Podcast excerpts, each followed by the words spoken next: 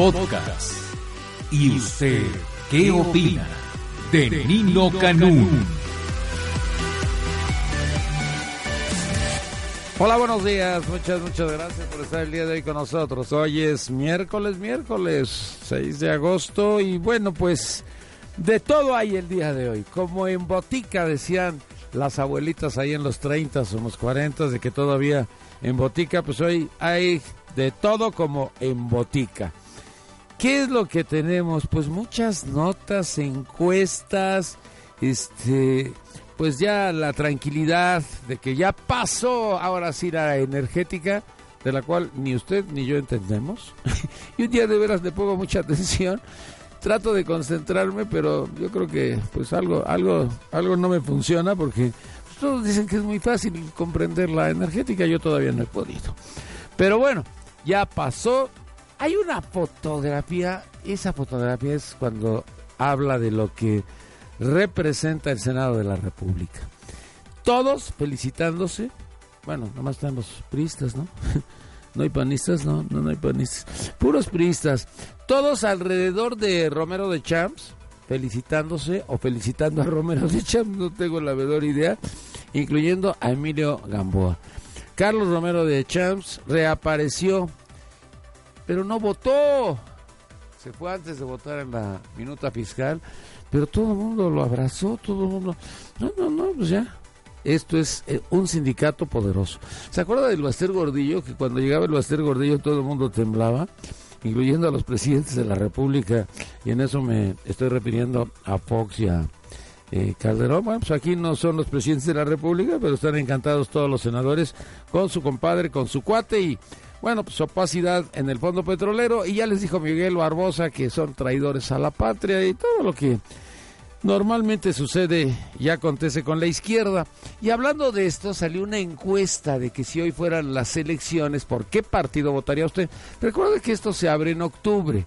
Se abre en octubre para todo lo que se requiere en cuanto a registros, en cuanto pues a que se sepa quiénes van ahí, por qué partido, todo, todo, todo, las alianzas, todo, todo, todo. Y ya oficialmente, pues para diciembre, enero, diciembre no, porque ya estamos en vacaciones, recuerden que después viene el 12-6, que es el Guadalupe Reyes, y yo diría que a partir del 6 de enero, rumbo a la elección, que por primera vez va a ser en junio, se va a anticipar un mes, va a ser el 7 de junio, domingo 7 de junio. Pero a ver, ¿cómo están las encuestas? Sin candidatos, sin spots, sin absolutamente nada. O sea, una completa opacidad para que usted pueda definir por quién votaría. Salieron a preguntar en esta encuesta del periódico Reforma rumbo al 2015. ¿Por qué partido votarías? El PRI, primer lugar, 40 puntos. El PAN, segundo, con 22. El PRD, 16 y 7 Morena. Pero hay otra cosa que yo le quiero platicar a usted, porque a mí me llama mucho la atención que aquí vienen varios partidos políticos que no pintan. ¿Qué pasa con Morena? ¿Qué pasa con Morena? Morena es de los nuevos y está en cuarto lugar. Brinca sobre el verde. Brinca sobre el verde. O sea que, cuidado niño verde, que ese cuarto lugar a lo mejor lo vas a perder. ¿eh? Fíjese, estamos hablando de una encuesta, una encuesta no casual, sino, bueno, pues para que tenga usted una idea de lo que puede suceder. Y el caso del PRI es avasallador, 40 puntos y en segundo lugar con la mitad, 22 puntos el PAN, o sea, lejísimos. El PRD de los Chuchos o de Cuauhtémoc Cárdenas o de Mancera o de Ebrard o de Bejarano, no sé de quién, porque son muchos PRDs ahí, 16 puntos. Y sin haber hecho una sola mención con 7 puntos, Morena. Pero, ¿qué pasa con los partidos nuevos? Pues el partido humanista que todo el mundo dice que es de Felipe Calderón. Si no es de Felipe Calderón, no es que aparezca Felipe Calderón, dicen que es del Yunque. El Yunque, bueno, pues es lo. Pues este, es el, como el Tea Party allá de los republicanos, así los rudos del propio partido. Eso es para que tengamos una idea. Bueno, pues eso es el Yunque. Y el otro partido se llama Encuentro Social, pues por encuentro también se quedó en cero. Y los otros partidos apenas salvan su registro, tres puntos. Recuerden que se necesitan tres puntos para salvar el registro, no dos. Entonces, se las van a ver negras. El Distrito Federal va a estar muy complicado. Porque ahora, el Distrito Federal, yo ayer vi a un Mauricio, este Mauricio López, presidente del PRI, cierra con el grito de Colosio, ese grito de, no sé si lo tengamos, no, no, no lo podíamos tener, no, no, no, no, es que Omar está por primera vez con nosotros eh, eh, operando y no va a saber, pero en el discurso de Colosio hay una frase final de ese 6 de marzo, que bueno, pues ha pasado y que es apoteósico ese discurso, porque realmente está pues haciendo simbrar a todos de lo que va a ser cuando llegue a la presidencia de la República. Bueno. Pero ayer Mauricio López con su estatura, ve que es altísimo, pues están todos ahí y cuando cierra su discurso, cierra con el grito ese de Colosio, bueno, pues imagínese la ovación, ¿no? Pero Mauricio, bien, muy bien. César Camacho no le entendí. Yo de veras no entiendo muchas cosas. A ver, ¿qué pasa con eh, Cuauhtémoc Gutiérrez el Basuritas? Lo odian las mujeres del PRI. ya olvídese de las mujeres del PAN y del PRD. Las del PRI no lo quieren.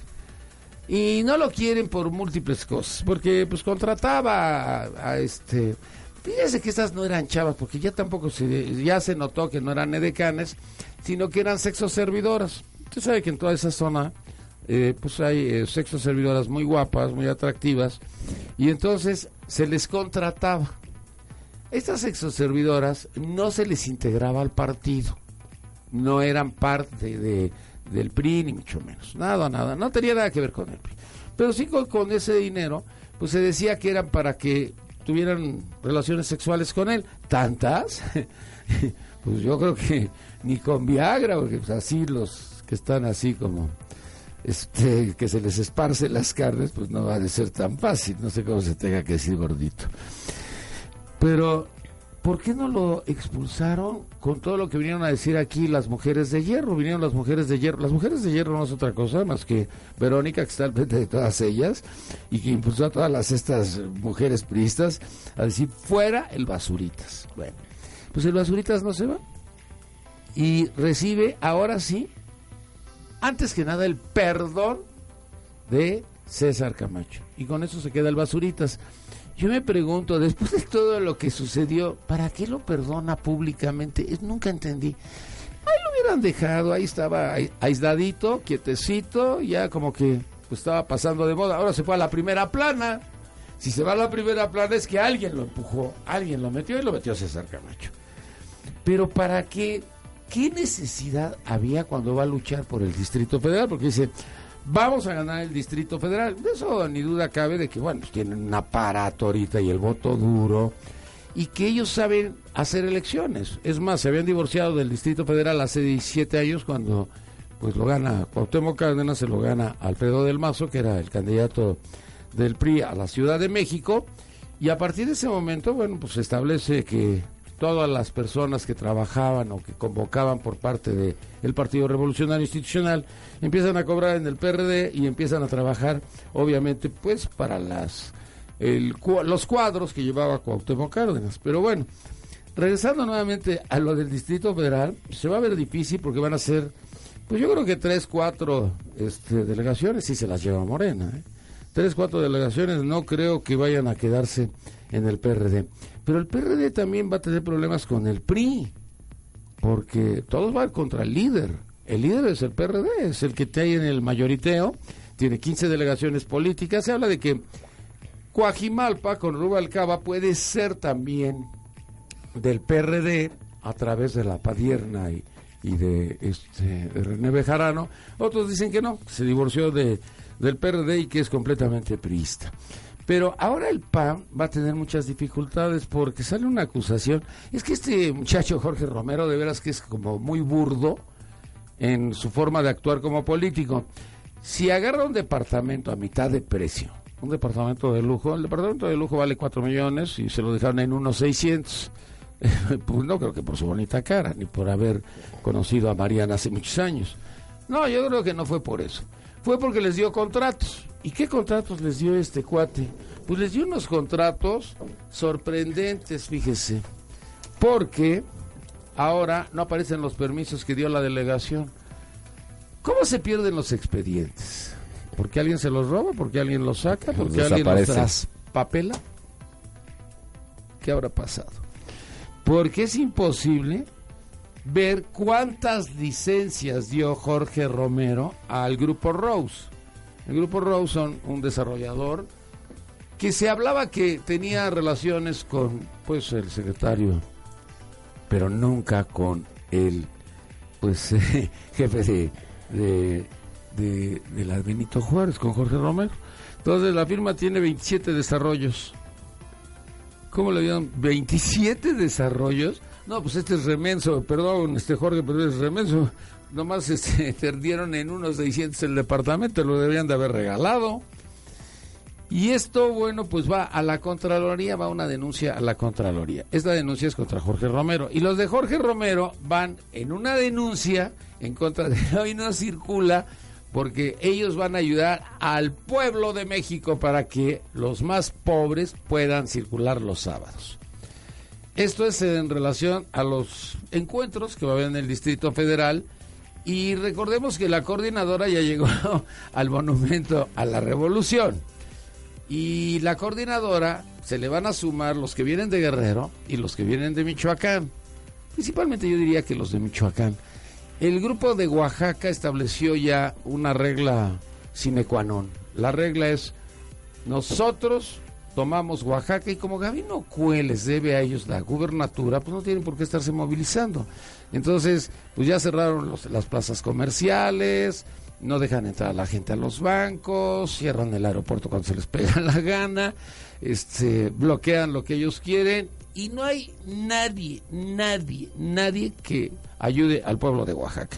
Entonces yo creo que ellos difícilmente vendrían al Distrito Federal porque tendrían que enfrentarse con la policía de Mancera, de que, bueno, pues los cercaría, no los golpearía ni mucho menos. Recuerde que en todas estas situaciones que se vivió con la coordinadora, los encapsulaban, porque son especialistas, la Secretaría de Seguridad Pública es especialista en eso, no golpea, no hace nada, nada más los va encapsulando con sus escudos y eso lo hacen muy bien y bueno, pues sería lo que sucedería. Entonces, bueno, pues entre coordinadora, entre el PAN, y entre los perredistas, pues esto se va a poner en chino, porque de veras, pues ahora sí van por la joya de la corona. La joya de la corona se llama la capital de la República, la Ciudad de México.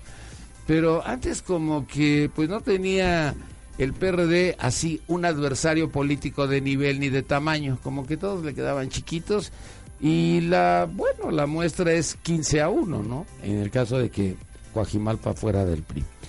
Pero ahora, ayer que vino este, la vicecoordinadora, la vicecoordinadora de, del grupo del PRI, ella es la vicecoordinadora del grupo Colosio. Ella me estaba platicando de que va a salir el PRI con 50-50. Esto es la equidad de género, esto es la, el 50-50 al que ella estaba proponiendo. Ella es Leonor, Leonor Gómez, que es vicepresidenta de la Fundación Colosio de eh, aquí en el Distrito Federal, es del PRI. Ella vino al programa de la Ciudad de México, vino al programa del Distrito Federal y ella hacía hincapié en que es muy importante el 50-50. Pero ayer yo le comentaba, a ver, 50-50, el gobierno federal pues, tiene tres, tres secretarias este, de un gabinete de 18 pues no hay 50-50, no hay equidad de género.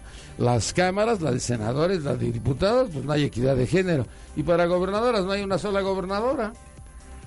Entonces, como que ellos van a tratar o a intentar ir al 50-50, pero pues yo lo veo difícil de acuerdo con las condiciones que hay en estos momentos. Si usted observa, bueno, pues creo que está Marisela, que es la de... Ah, hay dos delegadas, ¿no? Creo que son dos, la de Iztacalco y la de Tlalpan no sé si hay otra, no me acuerdo, pero si estamos hablando de, ah, no, la, también la de Gustavo Madero, o sea, estamos hablando de tres contra trece, pues tampoco, tampoco le veo mucha equidad de género, pero dicen que ellos ya van por el 50-50 aquí en la Ciudad de México, aquí en lo que corresponde al distrito, al distrito federal.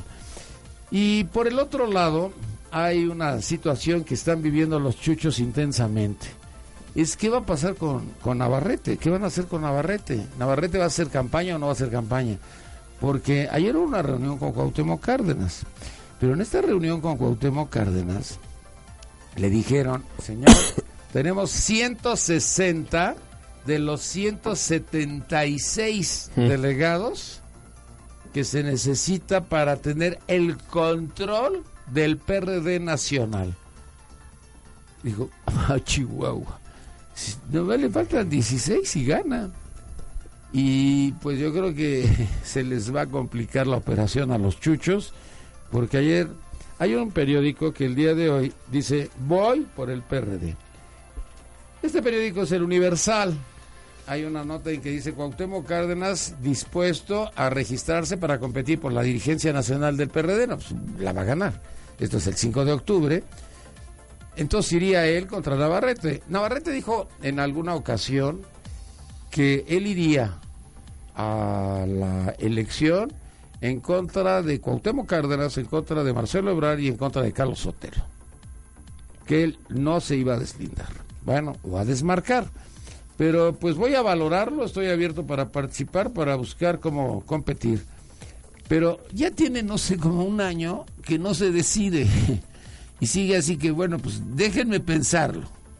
Y en ese déjenme pensarlo a los 80 años, pues ya como que todo el mundo lo está apresurando y todo el mundo le está diciendo que este es el momento y este es el instante, porque si no, se quedan obviamente, obviamente con el, con el partido los chuchos.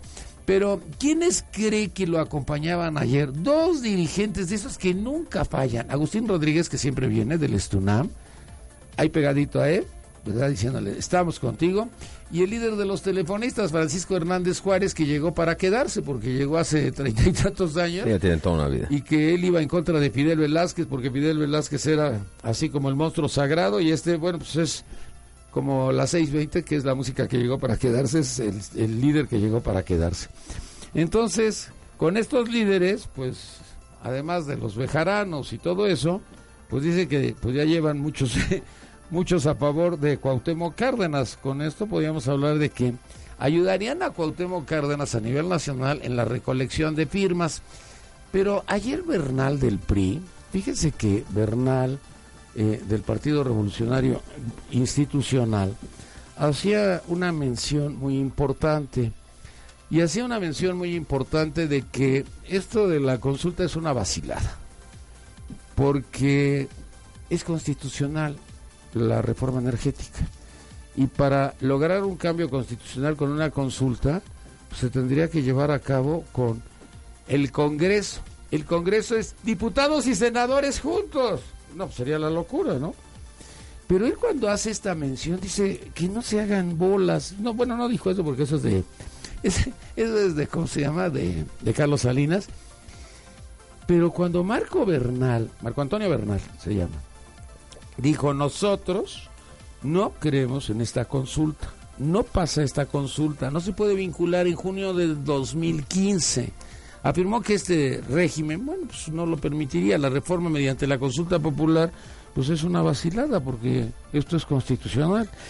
Yo cuando escucho a los periodistas dicen que sí, porque es vinculatoria, y lo dijo Ríos Peter, y lo ha dicho Cuauhtémoc Cárdenas, me lo ha dicho Manuel Camacho Solís, lo ha dicho también Miguel Barbosa, que es vinculatoria porque va a haber un papelito, una papeleta adicional en la cual usted va a decir si está de acuerdo o no está de acuerdo con que el petróleo este bueno pues se, se quede en manos extranjeras o no sé cómo le vayan a poner, no sé cómo, cómo vaya a decir la pregunta.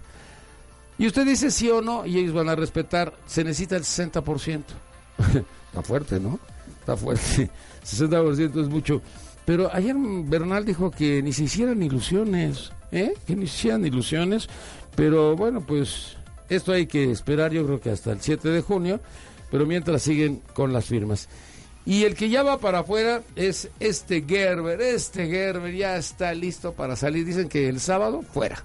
Sí, porque como no era delito grave, y su papá dijo, su papá dijo algo muy interesante, mi hijo borracho y desmadroso. Pero no es delincuente. Bueno, ¿qué puedo decir de un hijo? Digo, qué bueno que no le preguntara a la, a la mamá, porque las madres ya sabe usted que nos ven así como si fuéramos ternuritas todos, ¿no? Pero pues dijo, borracho y desmadroso, pero no es delincuente, entonces no me la hagan de tos. Entonces, Ya va a salir, va a salir libre bajo fianza. ¿Por qué libre bajo fianza? Por la sencilla razón de que pues no es delito grave y como no es delito grave, pues no tiene problemas y no tiene dificultades. Esto es lo que va a suceder con este joven, Gerber, que pues yo creo que sí se espantó porque pues llegar a este reclusorio de Almoloya, ya no se llama de Almoloya, pero pues todo el mundo lo cita como el de Almoloya, pues está grueso, ¿no? Pero este, pues ya, va por afuera, que no tiene problemas, que no tiene dificultades, ya lo están amparando, que si su papá estuvo o no estuvo, recuerda usted que unos dicen que llegó a la PGR, otros dicen que nunca lo vieron en la PGR, él dice que estaba en Michoacán y que no puede tener el don de la ubicuidad. Bueno, pues ante todas esas cosas y ante todas esas situaciones, pues nunca se aclaró si es que él era el que estaba en la PGR o no. Y lo del salario mínimo, Mancera abre este debate para aumentar el salario mínimo. Lo acompaña José Narro, rector de la UNAM, y Salomón Chertoriski hizo una presentación muy interesante, porque él habla de que, pues, con el poder adquisitivo de la clase trabajadora, no alcanza para adquirir lo que se requería hace 20 años con el salario mínimo. Entonces hace todo este parangón de qué es lo que se requiere y lo que se necesita. Y puede hablarse hasta de una cantidad que frisara en los 10 mil pesos, que sería arriba de 300 pesos diarios, que no creo que los empresarios acepten. Coparmex no estaba de acuerdo en irse a 100 pesos, a 100 pesos diarios. Coparmex dijo que no, porque esto sería altamente inflacionario. Pero Salomón Chertoriski utilizó como ejemplo Uruguay, que en Uruguay se fue al 200% todo lo que era el salario mínimo y no afectó, sino que al contrario hubo hasta crecimiento. Entonces esto pues será parte de un debate, lo del salario mínimo, pero pareciera como que pues no era el momento, porque decían los panistas que pues ellos eran los que lo habían impulsado. Recuerda usted que Gustavo Madero dijo que había que consultar sobre el salario mínimo y la gente se rió porque dijo, bueno, pues si Fox y Calderón, 12 años de presidentes de la República, panistas no hicieron absolutamente nada, pues es una medida electorera. Pero ayer también se echó un buen rollo este Mancera sobre este salario mínimo y se habla de que los, fíjese, de acuerdo con la CEPAL, los eh, México está en el ingreso más bajo. Cada vez que se hace un comparativo de ingreso, se hace un comparativo lamentablemente con Estados Unidos. Entonces en Estados Unidos vale entre 8 y 10 dólares la hora. Entonces, digo, no hay ni para dónde moverse con el salario mínimo, ¿no? Y este y con esos 8 o 10 dólares usted tiene el seguro social y el seguro social le permite hacer eh, adquisiciones. Puede usted comprar carros semiusados o seminuevos, perdón, seminuevos. Puede usted comprar a lo mejor una casita no como las del Infonavit, sino pues a lo mejor más reducida o un departamentito. Tiene usted derecho a muchas cosas en los Estados Unidos porque todo es a 30 años con el 4% de interés a través de cualquier banco este, estadounidense. Es muy sencillo para el que está ya registrado en Seguro Social. Con todo y lo poco que gana, por lo menos tiene todas esas garantías y tiene toda esa seguridad social.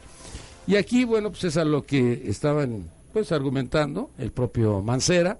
Narro también, Narro también hizo un buen discurso, el rector de la UNAM, y yo creo que es bien importante lo que hacía el rector de la UNAM, porque sabe usted que, pues, eh, él, cuando fue invitado a este evento, pues era para hacer uso de la palabra y para decir que lo que se requiere en este país es un salario mínimo que sea, pues yo diría que fuera digno, ¿no? De acuerdo como dice la Constitución, que debemos de tener un salario mínimo digno, bueno, pues aquí es a lo que se refería el propio, el propio Narro. Y déjeme platicarle de la manejada del presidente de la República, porque es bien interesante. Se va este con el Checo Pérez y dice el presidente Peña para que vea cómo manejo. Yo cuando escuché todo eso, iba Javier Duarte, iba Duarte, el gobernador, el gobernador de Veracruz en la parte de atrás, y entonces dices para que vea cómo manejo yo. Me acordé de algo que sucedió hace muchos años.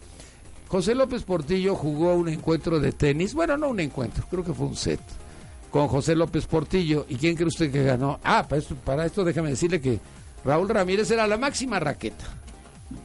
Era el hombre que había logrado ganar para México este, la entrada al campeonato de la Copa Davis. Íbamos a jugar, creo que contra Chile era en la final.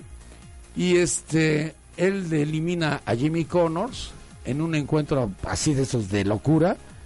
Y bueno, pues cuando lo invita a José López Portillo para felicitarlo, le dice, ¿por qué no echamos un partidito de tenis? ¿Y quién cree que ganó el set? José López Portillo. Entonces se entrevistan a Raúl Ramírez y Raúl dice, qué bien juega el presidente. Y yo creo que ayer, bueno, pues obviamente Sergio Pérez ha de haber dicho, qué bien manejas, Enrique, qué bien manejas. Porque, bueno, pues él quería que lo viera manejar, pero pues el presidente maneja muy bien. Al, al, presidente nunca se le rebasa ni en carretera. ¿Qué horas son? Las que usted diga, señor presidente. Y bueno, pues lo hizo muy bien, obviamente, Sergio Pérez. Y se refirió a todo lo que tiene que ver con la Fórmula 1, la, el regreso de la Fórmula 1 a nuestro país después de 17 años. Y yo creo que eso es importante y es interesante.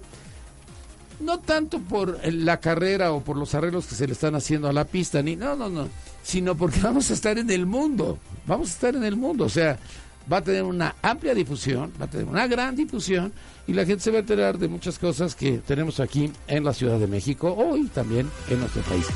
Escúchanos todos los días, de 6 de la mañana a 1 de la tarde, por el 690 AM, en Radio Digital 91.3 HD2, en Internet, la 69.mx, o a través de nuestro portal www.yustedgeopina.com.mx. Nino Canún.